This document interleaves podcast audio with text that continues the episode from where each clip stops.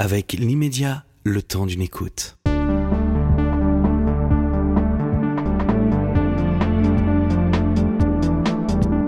Cette émission vous est proposée par l'immédiat. Pourquoi une émission présentée par Frédéric Tadei? Jean-Claude Darmon, vous êtes donc euh, mon premier invité à qui je consacre deux émissions de suite euh, dans, dans, ce podcast. Euh, pourquoi On a raconté, la semaine dernière, on a raconté Comment vous avez révolutionné le football français euh, à partir des années 70 en, en étant le premier à commercialiser des panneaux publicitaires, euh, en inventant le sponsoring des maillots? Jusque-là, les maillots, euh, ben, ils les prenaient chez Adidas et Adidas, et Adidas ne les payait pas. vous avez inventé les boutiques de clubs, les loges, téléfoot, les droits télé. Du jour au lendemain, ou presque, les, les clubs professionnels euh, ont cessé de vivre euh, uniquement des subventions des municipalités et des, et des billets euh, pour les matchs et sont devenus prospères. Aujourd'hui, 40 ans plus tard, ils sont tous effroyablement endettés. Comment vous le comprenez, vous? Bah, C'est simple. Hein. C'est le système des vases communicants, c'est-à-dire que la course à, à, la meilleure performance nous amène à dépenser tout ou partie des recettes au profit des joueurs. C'est comme ça que ça marche. En fond, c'est votre faute. Avant vous, les, joueurs étaient quasiment pas payés. c'est vrai. Et aujourd'hui, ils le sont trop. C'est vrai. Non, trop, c'est pas vrai. Parce que euh, c'est les dirigeants qui doivent savoir ce qu'ils peuvent donner ou pas donner. Mais les joueurs, je vous rappelle, c'est grâce à eux qu'on a ce spectacle.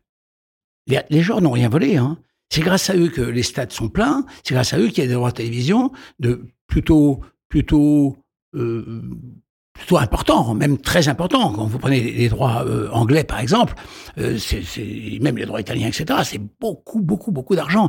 Les droits, vous vous rendez compte, les droits étrangers de, du championnat euh, euh anglais tournent autour de 1 milliard 200, 1 milliard 400, millions en droits étrangers. Et en droits domestiques, c'est au moins le double. Donc c'est autour de 3 milliards, 3 milliards et demi. C'est c'est donc normal que les joueurs y trouvent largement leur compte. Mais là où je, vous rejoins, moi dans tous les cas, vous l'avez pas dit, mais vous le ressentez, c'est que il n'est pas normal que la totalité des recettes ou presque aille avec euh, l'organisation euh, euh, interne, la police d'assurance et autres, et le joueur, ma salarié et autres, et qu'il reste pas un centime. Et quand il reste un centime dans un club, que l'actionnaire qui a mis autant de millions gagne un peu, les supporters crient ouais, ils viennent que pour l'argent. Ben, l'argent, oui, ben, d'accord. Sans argent, je vois pas ce qu'on peut faire aujourd'hui. Comment expliquez-vous d'ailleurs qu'aujourd'hui les, les clubs, les grands clubs européens, intéressent tant euh, les milliardaires, les oligarques, euh, les princes arabes euh? Il y a trois données essentielles. La première, c'est la notoriété. C'est fondamental. Quand on est président d'un grand, déjà d'un club normal, Déjà, c'est énorme, même en première division, ou en Ligue 1, ou en Ligue 2. Hein. Et donc, rendez-vous compte, quand vous êtes à Manchester City, à, PSG, à, Tottenham, Liverpool, enfin, je vais pas tous vous les, vous les citer, vous les connaissez tous. C'est déjà très important. Le deuxième, c'est que euh, il en va des clubs comme il en va des télés et des radios. Les télés et les radios, les télés gagnent royalement leur vie, mais jamais ce qu'ils valent réellement à la vente. C'est-à-dire que vous pouvez gagner dans une télévision 100 euh, millions, euh, le, coefficient de, le PER peut être de, 30, 40, 50, 100%. Ça n'a aucun sens. 200%. Et là, on en est pareil au football. Donc, il y a ces hommes qui viennent investir, qui ont une vision de, de 20 ans, 30 ans, une expérience, car les Américains, ils ont une véritable expérience. Là où je pense qu'ils se trompent, c'est que on n'est pas américains. Nous ne sommes pas les mêmes les, les déclics sont pas les mêmes. La réaction du public euh, français n'est pas le même. Le sport ne pèse pas aussi lourd chez nous qu'il pèse dans, dans, dans les pays anglo-saxons.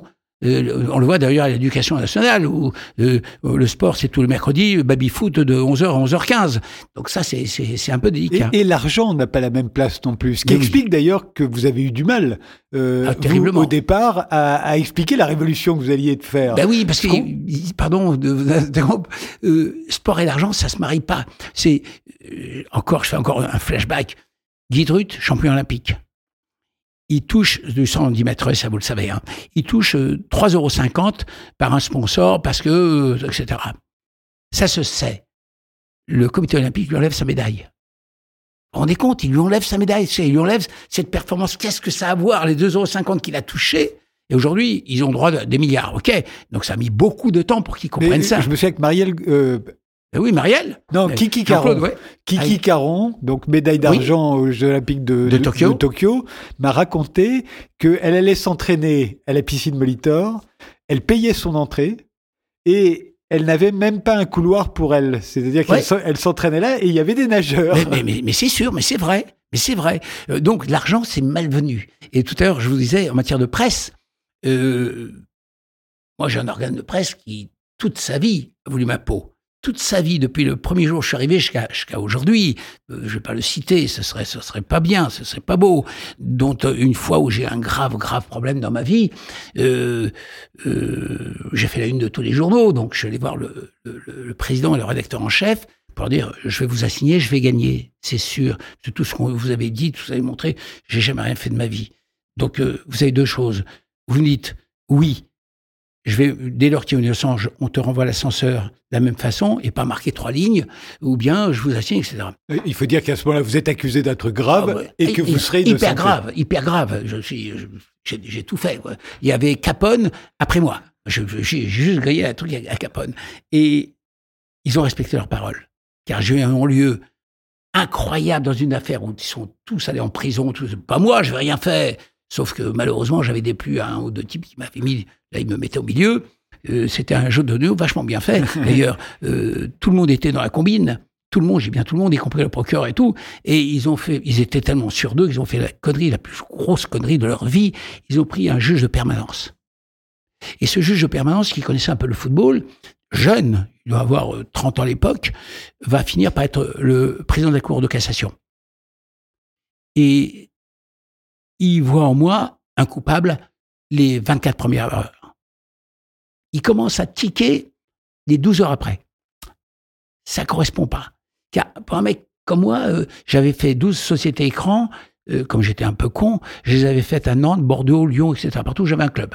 Société écran très drôle. C'est ce dont on vous accuse. Hein. Oui, c'est pas ce que vous avez ah fait. non, non, pas du tout. Euh, pour eux, j'étais pas con. Je suis pas allé aux îles Vierges, moi, ni au Luxembourg. Ben non, la Suisse, je sais même pas que ça existe, ça.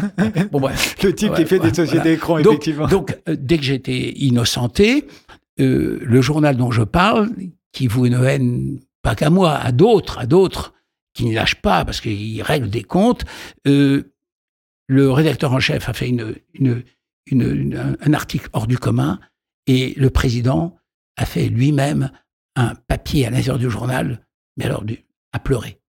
Voilà. Je tiens à dire que ce jour-là. Ils sont bien conduits. Hors du commun. Après, malheureusement, la génération qui est arrivée derrière. Euh, bref. Le, le, prix des billets pour les matchs euh, est, de, est considérablement augmenté depuis votre époque. Et justement, puisque du temps où on ne vivait que des billets, euh, ils auraient dû être chers, et or ils ne l'étaient pas. Vous arrivez, vous leur montrez qu'on peut gagner de l'argent autrement. Euh, comment expliquez-vous que le prix des billets aujourd'hui soit astronomique? Est-ce que c'est la volonté véritablement de chasser les, le peuple au fond non, des stades? non, alors non, non, ça c'est sûr que non. Sauf que je pense que le regard qu'ils ont sur notre euh, football, euh, certains dirigeants n'ont pas compris. Je pense euh, aux organes euh, internationaux, par exemple, lors de la finale de la Champions League, c'est incroyable. on est un sport populaire. L'UEFA et la FIFA, ils ont des ressources, mais hors de l'ordinaire, plus qu'un État. Et faire payer des places 500, 600, 1000, 2000, 4000, franchement, ça marche pas. On marche sur la tête. Alors là, par contre, on marche sur la tête. Alors, euh, je sais aujourd'hui que le problème, euh, le président de la Ligue s'en est saisi. Euh, le problème, c'est de donner sa place, en nombre de places, à des gens qui ont des, revenus, de, petits revenus. C'est bien le minimum qu'on leur doit. que ce soit la classe moyenne, la, classe déjà un peu plus riche que sont les cadres moyens, cadres supérieurs, etc., tout le monde n'est pas milliardaire, hein, et tout le monde n'a pas les moyens d'acheter des loges à 10 000, 15 000, 150 000 et 300 000 euros. Et il y a, y, a, y a, un risque de, de couper euh, le football des spectateurs, je parle des vrais spectateurs, ceux qui sont dans le stade, pas ceux qui sont devant leur télé, euh, de ses racines populaires. En fait. Oui, oui, moi, franchement oui. Oui, parce que euh, pour plusieurs raisons. La première, c'est que la télévision donne un très beau spectacle. Donc c'est important que, sachant qu'ils n'ont pas les moyens, etc., ils, risquent de rester à la télé, de, voir la télé et de ne pas, de aller au stade. Deuxième point, enfin, le stade n'est beau que quand il est plein de gens passionnés, car c'est la passion qui fait avancer les choses. Euh, ça va dans la vie d'entreprise comme dans la vie de, de, stade, de sportifs, etc.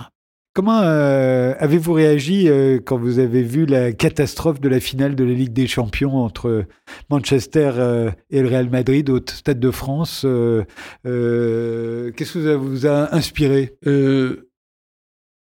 Je voudrais pas, pardon, de, croire que je suis infaillible, etc. Mais euh, un de mes amis chanteurs que j'ai croisé hier et qui m'avait demandé des places, je lui avais déconseillé d'amener ses enfants. Euh, parce que j'avais peur des débordements, parce que euh, dans un match à haut, risque comme ça, j'ai cru que les Anglais étaient capables de ne pas se, se, se, se, contenir, etc. J'avais oublié que c'était Liverpool et que Liverpool est un. oui, j'ai dit Manchester, pardon. c'est Liverpool. On s'en fiche, c'est pas grave. Mais Liverpool, euh, le Real a été bien, etc. Tout se serait bien passé, mais il avait un enfant quand même qui avait 4 ans, il faut pas déconner. Et, donc, et là, le vrai problème qui s'est passé, après on ne sait pas où la vérité, moi je, la, je la connais encore moins que les autres, sauf qu'il y a eu euh, des billets, des faux billets. Et au titre des faux billets, il y a eu panique générale. Ça, c'est la version qu'on nous donne. Je ne crois pas que cette version soit, soit vraie. Je ne le crois pas. Je ne crois pas. Je pense que euh, les autorités n'ont pas compris que un match de cette importance, il fallait beaucoup de fluidité, de tolérance, d'encadrement. Ça, c'était fondamental. Et ça a créé panique à bord, puisque je sais que j'ai plein d'amis qui, sont allés pas dans les mêmes conditions que moi, et donc ils font qu'à un moment donné, euh, euh voilà, c'est arrivé ce que vous connaissez. C'est une très mauvaise image pour nous, entre nous. Hein. C'est très, très mauvais, très mauvais. On nous parle des Jeux Olympiques, tout, c'est pas vrai. Là, pour le football, on avait déjà eu tellement d'ennuis avec Saint-Etienne, Nice, etc., Marseille et tout, qu'on a ça en plus. Ça, ça, pourrait justifier euh, à ces gens justement qui créent la, panique à bord, le, truc, etc., que bon, après tout, c'est normal. Et non, ça l'est pas. Ça l'est pas. Et c'est un vrai fléau. Il faut, il faut combattre ce fléau. Et la Coupe du Monde au Qatar, ça vous inspire quoi? Quand vous avez appris que la Coupe du Monde allait se dérouler au Qatar? Alors, euh, j'ai été surpris, mais euh, pourquoi pas? Puisqu'il n'y avait pas un pays arabe qui l'avait obtenu. L'idée, c'est évidemment, on se met à la place de la FIFA, elle, ils veulent qu'on joue au football et qu'on regarde du football partout dans le oui, monde. Oui, c'était la vocation. Et pourquoi le Qatar? Parce que le Qatar faisait de gros, gros efforts dans le football. Parce que le Qatar avait besoin de notoriété.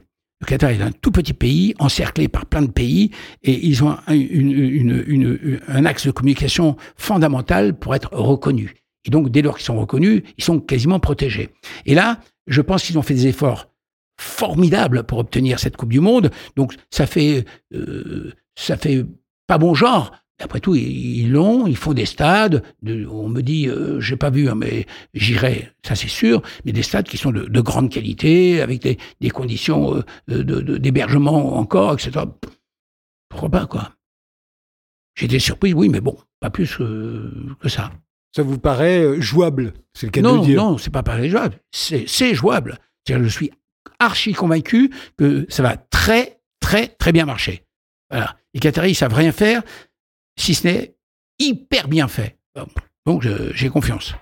Quand je, quand je pense à vous, euh, Jean-Claude Darmon, je me dis par exemple le, CIO aujourd'hui, la puissance qu'a acquise le CIO, ce qui n'était pas du tout le cas dans les années 60-70, hein. euh, et la façon dont ils mettent en coupe réglée, on peut le dire, les villes qui accueillent les Jeux Olympiques, et ce sera le cas de Paris en 2024. Je me dis, ça vous doit un petit peu. Bah oui, parce que euh, j'ai changé les mentalités, euh, euh, j'ai bousculé plein de tabous, même le comité olympique qui, la blancheur colombe, a quand même craqué pour l'argent. et on voit bien d'ailleurs que les athlètes sont payés, tout, tout, le monde tout ça normal. Et je vous rappelle qu'il y a 30 ans, c'était oui, 30 ans, à peu près, 25, 30 ans, c'était pas possible.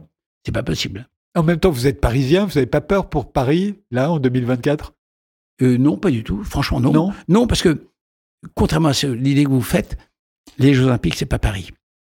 Non, c'est le CIO. Non, non, on, non, sera dans, on sera oui. en territoire. euh, Oui, mais c'est la France. C'est-à-dire que c'est c'est bien de dire euh, Paris. Tant mieux, c'est notre capitale, c'est une des plus belles villes du monde, si ce n'est la plus belle ville du monde. Mais la France est concernée entre nous. C'est-à-dire si Paris échoue, c'est très mauvais pour nous tous. Très c'est très pas- mauvais. c'est pas, c'est pas à ça que je, je pensais. C'était plus le fait que le CIO, tout à coup, a tout pouvoir. En tout cas, l'impression qu'on en a. Oui, mais euh, euh, pensez à la FIFA. Le président de la FIFA, quand il se déplace, c'est 18 chefs d'État en même temps qui se déplacent. Car on voit les, les, patrons des, pays. Il faut. Moi, je l'ai vécu, hein. C'est, pas croyable. C'est pas croyable. Pas sous Blanche. Sous Blanche, c'était important. Et Joa Blanche, qui était un personnage hors du commun, euh, était reçu. Là, non. Là, aujourd'hui, euh, ça pèse lourd. Le président de la CAF, la Confédération africaine de football, euh, quand il se déplaçait en Afrique, j'ai participé, Issa Yatou, je l'ai accompagné. C'était euh, patron de l'ONU, euh, plus le patron de... Justement, puisqu'on parle de la FIFA, Michel Platini, euh, ancien président de l'UEFA, a été récemment condamné à de la prison avec sursis avec pour un versement douteux. Il crie à, l'injustice. Là aussi, qu'est-ce que ça vous inspire, vous? Je connais pas le dossier, donc... euh, Non, pas sur, le, pas sur le, la culpabilité éventuelle. Jamais je vous po- poserai ce genre de questions, vous l'imaginez bien. Non, Non. plus l'ambiance, cette ambiance-là. Ben, C'est-à-dire que le fait qu'on ait affaire à une star du football, ça, ça, ça, ça interpelle. Mais je, franchement, j'ai pas d'avis. Ou dans tous les cas, l'avis Jurget, je le garde pour moi. Mais euh, je ne veux pas tout vous mettre sur le dos, mais vous comprenez bien là où je veux en venir. Je me dis, c'était pas possible avant. avant Jean-Claude Darmon, ce genre de truc, c'était pas possible. Euh, bonjour, vous êtes en répondeur du, du, du répondeur automatique de Jean-Claude Darmon. Au bip sonore, laissez-lui un message. Je veux dire par là que vous avez été un révolutionnaire et, euh, et je pense que c'était de toute façon l'avenir du football. Il était là. Vous avez été simplement le premier à le concrétiser. C'est vrai. Et, euh, c'est une évidence. Mais, forcément, par la même occasion, on vous met tout sur le dos. Oui, mais facile. Ce qu'on ne met même pas sur le dos, c'est que je suis à l'origine de la formation. Je La à- formation des joueurs. Oui, oui, je c'est que le centre de Clairefontaine avec Philippe Pia, euh, président du NFP, avec Jean Sadoul, Fernand Sass, on crée une fondation et je vais trouver l'argent bénévolement. Donc le fonctionnement de cette fondation, euh, avec Philippe, nous sommes à l'origine de cela. Et j'étais pas, c'est pas, on peut pas parler de pognonite là. Moi, j'étais pas quand je vendais les droits de l'équipe de France de football en télévision, je touchais pas un centime. Quand je vendais les droits du championnat de la Ligue 1 à Canal+ ou à tout autre, je touchais pas un centime. et vous n'avez jamais touché un centime sur les transferts, choses Jamais. comme ça. ah non, hein. surtout pas. Bien sûr. Alors là, par contre, je fuyais comme. euh, faut voir. Mais moi, j'ai- moi, je défendais les intérêts des clubs et des institutions. Non, vous leur avez permis Ouais. de se développer et de vivre. Ouais, c'est vrai. Voilà, oui, mais fait. je mélangeais pas les genres. Ouais. Je faisais pas avec les joueurs. Je te donne, je te trouve. Ouais. J'ai jamais fait, je le ferai jamais. Enfin, maintenant, c'est trop tard. De toute façon, je ferai jamais. Mais en même temps, voilà, il se trouve que le sport s'est marchandisé de Oui, telle manière, tous les sports, Oui. euh, que aujourd'hui on a l'impression que c'est devenu plus qu'un business. Non, attends, euh, c'est un business, mais, mais pas pire qu'ailleurs. C'est-à-dire que, prenons un exemple, la natation. Il n'y a rien de moins exposé que la natation. Euh, Aujourd'hui, on a des champions d'herbe, dont vous les connaissez comme moi, enfin, qui viennent de, naître, c'est formidable. Ils, vont avoir accès au sponsoring. Et d'un coup, de sa performance, de sa notoriété, il va avoir un sponsor. Il va, ça, va l'aider à mieux vivre. Et ce n'est que le juste retour des choses. Enfin, c'est, c'est, il donne du rêve. Quand on a un acteur, un comédien, on trouve normal qu'il gagne sa vie parce qu'il nous donne de- du plaisir. Quand on a un chanteur, vous savez, j'étais l'ami de de Johnny pendant une vie, une, une totale une vie, mais, mais il méritait mille fois plus que ce qu'il gagnait parce Mais- que il portait un bonheur incommensurable comme le football porte. Je me souviens, j'étais adolescent, je suis sûr que vous en souvenez aussi, parce qu'à l'époque, ça avait eu un grand retentissement. Pink Floyd avait fait une tournée et ils avaient comme sponsor Ginny, la boisson gazeuse. Très bien. Ça très, avait très fait bien. un scandale énorme. Oui, c'est vrai. Qu'un groupe de pop aussi connu accepte un sponsor. C'était très choquant à l'époque. On se disait, mais ils ont qu'à se contenter de l'argent qu'ils gagnent avec leurs disques et avec leurs places de avez concert. parfaitement raison. Et le fait qu'ils aient un sponsor avait choqué tout le monde. Alors- et, et donc, vous, j'imagine à quel point ça a dû être dur. Oui, mais moi, c'était très dur parce que euh, tout à l'heure, on parlait de mon- euh, au football, c'est vrai, mais euh, les gens ne savent pas qu'en rugby, je faisais la même chose, car je me suis toujours tu que je faisais la même chose en boxe. Et en boxe, j'ai trouvé moyen de faire un truc formidable. J'ai inventé le tapis de boxe. Tu te rends compte Le tapis de boxe. Euh, j'ai été convoqué par Michel Cotta. Avec une, avec Oui, une pub. hein. Avec une pub. J'ai été invité par Michel Cotta, président de la haute autorité, que je connais depuis une vie, qui m'a- pote, qui me dit Mais tu peux pas continuer à faire ça, euh, ça pollue, tout. Ça, J'ai dit Oui, d'accord, mais le boxeur, au lieu de toucher 2,50€, il gagne réellement sa vie, tout ça, etc. Puis j'ai dit Mais attends, il y a un truc que j'arrive pas à comprendre. Et là, qu'est-ce que je fais? Sournoisement, je lui amène 5-6 affiches, 5-6 euh, photos que j'avais prises sur TF1. Accident de voiture, euh, on voit dessus euh, un panneau. euh, pardon. On va le remettre. C'est le micro qui est tombé, c'est rien. Ça arrive. Oh, la On, passion. on voyait un panneau, le circuit, pourquoi vous n'enlevez pas les panneaux? Qu'on fait un reportage? Oui, il y avait des panneaux publicitaires. Oui, il y a ouais. des panneaux qui étaient là, qui, qui- qui étaient, le, qui étaient le, le source, une source de vie tout autour. Il n'y a pas de raison. La boxe, c'est un, c'est un endroit privé. Il rentre, il faut qu'il nous accepte comme nous sommes. Voire il faut que le type enlève son, son Mais, truc. mais vous savez bien aussi, Jean-Claude Darmon, que maintenant il y a de la pub partout, il y a des marques Je- partout. Si je vous allez, vous allez au Festival de Cannes, il n'y a plus que des affiches mais- de pub, des vrai, marques mais c'est vrai, c'est vrai, des c'est vrai. sponsors partout. Euh, les Jeux Olympiques, c'est pareil. Euh, Oui, mais la, la publicité a pris d'assaut ce- ce- ce- cette, cette vie, mais euh, moins grave que les réseaux sociaux.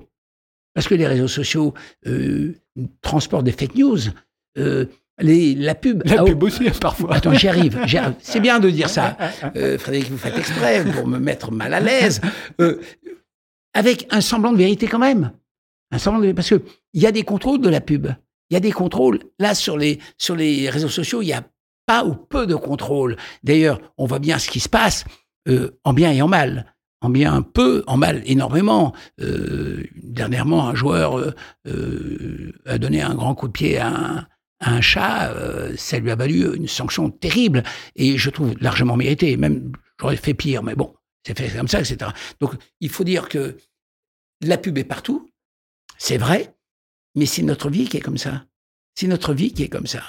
Euh, mais vous étiez jeune, mais déjà, quand j'étais gamin, la pub existait. Euh, buvez banania, enfin, on, on a tous vécu ça. Alors, comme c'était des marchés beaucoup plus restreints, moins de pub. Et maintenant que tout se développe, il n'y a pas de raison que la, la pub se développe pas. Mais de la même manière qu'il y a de la pub partout et qu'il y a de la musique partout, j'ai l'impression qu'il y a des matchs de football partout. J'ai l'impression que si- on peut regarder tous les matchs aujourd'hui du monde entier. Euh, Pas, pas on peut. On, on- on- on a la possibilité. Oui, c'est ça, ça. c'est extraordinaire. Oui, c'est Enfin, extraordinaire ou je sais pas, je, je me demande. Vous savez, c'est comme euh, les films av- avant, on attendait de pouvoir les Ouais. regarder quand ils Oui. venaient au cinéma, et puis si on les ratait, on les voyait plus euh, Ouais. avant 10 ans, 15 ans, C'est 20 vrai, ans à la télévision. Euh, et je me demande, et je pense que les films ont beaucoup perdu du fait qu'aujourd'hui ils attendent qu'on les regarde, qu'on peut les, les Alors- trouver partout. Est-ce que c'est pas, est-ce qu'il n'y a Moi, pas un problème moi, comme moi, ça je avec suis cinéphile. Alors, on va, parlons d'abord deux secondes des matchs. Euh, la rareté fait le prix. Mais c'est pas vrai non plus. Parce que euh, la preuve que c'est pas vrai, c'est que c'est regardé. C'est que ce serait vrai s'il y avait trop de matchs télé et que les gens ne regardent pas. Ça, ça, ça, c'est pas, c'est pas vrai. Les gens regardent. Ils regardent moins euh, euh, telle ville que d'autres, plus l'élite. Ok, soit. Mais ça ne pose pas aujourd'hui le vrai, vrai problème. Ça ne pose pas. Revenons au cinéma. Moi, je suis un féru de cinéma. Je suis un vrai cinéphile. Et je suis content qu'on ait toutes les plateformes qui arrivent. Parce que vous avez raison. Il m'arrive de voir quatre, cinq fois le même film. Parce que à l'époque, c'est pas possible. Euh, Aujourd'hui, il y a quelques chefs-d'œuvre. J'étais ce matin avec euh, un de nos amis communs dont je vous ai parlé tout à l'heure, et je m'insurgeais sur le fait que euh, certains films n'é- n'étaient pas vus parce que ou parce que par comédie ou les westerns. Euh, J'ai jamais vu un western primé Alors que, euh, à part Autant n'emporte le vent, mais c'était pas un western.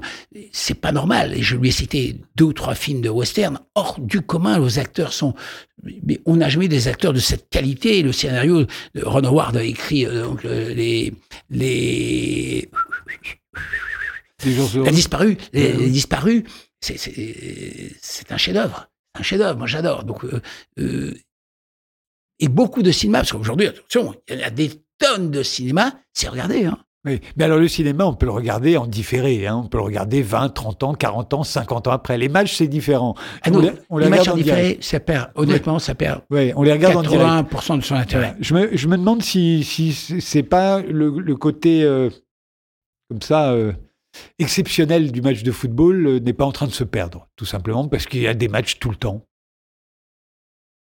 Mais je sais pas vous, je vais apprendre, s'il n'y avait pas de match, il n'y aurait pas d'argent.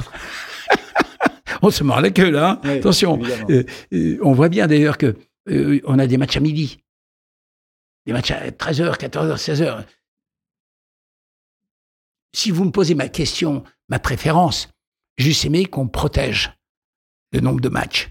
Mais ça me donne pas raison, parce que je l'ai dit tout à l'heure, euh, les gens regardent les matchs. Alors, il y a des gens qui peuvent regarder à 13h, d'autres à 15h, d'autres le dimanche, ils sortent, il pleut à torrent, il pleut à torrent. Même, euh, ils ont tous de téléviseurs maintenant à la maison. Euh, lui, il regarde le match, le football, le rugby, j'en passais des meilleurs, et elle regarde plein des trucs. Parfois le match aussi. Oui, Maintenant. mais non, souvent le match, mais pas elle, n'est pas folle. Elle regarde toujours les meilleurs matchs. T'inquiète. Euh, Autant les aficionados ne regardent pas, euh, font pas tellement le choix comme ils peuvent pas. Autant là, euh, les, les, les, les- les- la jante féminine, c'est exactement ce qu'elle veut voir. Hein. Vous êtes encore supporter d'un club, vous? Pas vraiment. Pas vraiment parce que Je précise que vous avez arrêté en 2004. Hein, C'est vrai, c'est vrai, non, mais je, je me suis pas arrêté en 2004. Je, je suis toujours au Non, vous croisement avez plein de tout. d'autres Oui, vous avez- activités, non, non, mais même en football. Ah, je même suis au en croisement de tout. Euh, je suis bénévole, hein, mais je- parce que parce que c'est ma passion. Je suis là au milieu et tout. Mais euh, je suis attaché à au, au, au beau football. Et aujourd'hui, le beau football, il est fourni par le Paris Saint-Germain parce qu'il a les plus grands joueurs au monde qui opèrent ici. C'est quand même hors du commun. J'ai jamais vu ça de ma vie. Autant de stars en même temps. Euh, des équipes comme Lyon qui ont des, de- des- des chevauchés euh, fantastiques de gamins. Euh, du- de, l'OM qui sortent bien son épingle du jeu avec des moyens qui sont moyens. Je parle pas de moyens d'argent, hein. pas de, de joueurs. C'est pas les joueurs qui, sont là, ce sont pas des joueurs de, mondiaux, etc. Il y a de bons joueurs, mais etc. Donc, euh, au FC Nantes, où je suis sorti du FC Nantes, j'aime bien le FC Nantes, mais je connais aucun de ces joueurs. Euh, je partage plus rien avec eux, euh, sauf l'entraîneur. Mais c'est normal, j'ai vu naître, donc euh, Antoine, donc c'est normal. Mais voilà, hein, j'aime le Racing Club de Lens, j'aime Strasbourg, beaucoup Strasbourg, pour ce qu'ils font. Je suis très ami avec Keller, j'adore ce qu'il fait, d'ailleurs j'appelle, j'envoie des messages. Et Sochaux? Ben, Sochaux n'a plus d'équipe, puisque Sochaux, euh, je voulais vous raconter une histoire. Rappelez-vous, tout à l'heure, vous avez dit que j'avais tout inventé, et je vous ai dit, euh, oui, mais j'ai oublié de vous parler de mes, échecs. Parce que je suis un homme qui entreprend, j'ai décidé à euh, Nantes, à Genelière, euh, pas à Genelière, oui, à Genelière, pardon, d'envoyer le champion du monde de parachute déposer le panneau en plein centre du terrain la nuit. On l'attend toujours. Il est tombé justement dans la, dans la, dans la rivière, la Genelière, et pour le retrouver, je me suis dit, je recommence plus jamais ça. Mais Jacques Touzery, nous étions en Coupe d'Europe avec le C. Sochaux, me dit, tu peux pas faire ça. C'était le président de Sochaux. Le président de Sochaux. Nous, nous, nous, nous avons à Sochaux Mobiliard trois champions, dont le champion du monde. Donc, ça, on est déjà deux, trois ans plus tard. Euh, le champion, ses deux assesseurs. Bon. Ouais, ok, d'accord. Et nous partâmes. Ils sont partis, ils vont déposer le. Le, les deux, les deux, le 2 et 3 sur le terrain, le champion du monde est tombé sur la verrière à l'intérieur de l'usine de, de, de, de- On attend toujours le ballon. Quand ça arrive, c'est l'horreur. C'est l'horreur. Quand on croit avancer, euh, c'est des échecs qu'on fait- qu'on qu'on a- qu'on a- qu'on avance. Vous savez bien, voyons. Mais j'ai tout tenté. Vos pires échecs, vous, c'était quoi? C'est quelquefois de d'avoir vécu des, moments dramatiques avec le club que j'aime, le FC Nantes. Nous jouions à, à Valence en demi-finale de la Coupe d'Europe, match retour, contre l'équipe d'Argentine, quasiment, enfin 4-5 Argentins qui étaient champions du monde. Et la veille au soir, on nous apprend qu'Omar est mort, Salnoun, qui était au de Bordeaux. Et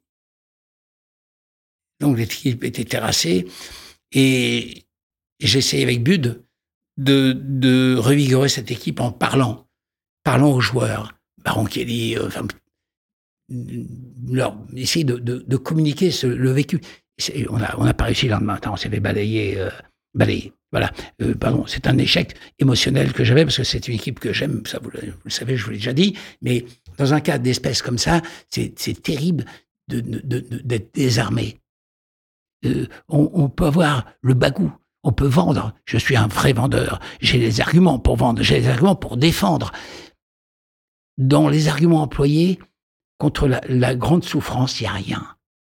Il n'y a rien, c'est un désert. Ces gamins avaient passé toute leur vie ensemble, au centre de formation, le truc. Ils étaient allés en équipe de France ensemble. Qu'est-ce que tu peux faire? Je, me suis avoué euh, battu à la fin de battu, mais j'ai espéré pendant aussi le match les cinq premières minutes, on n'était pas trop mal. Après, c'était la belle Voilà. Ben, ce sera la chute.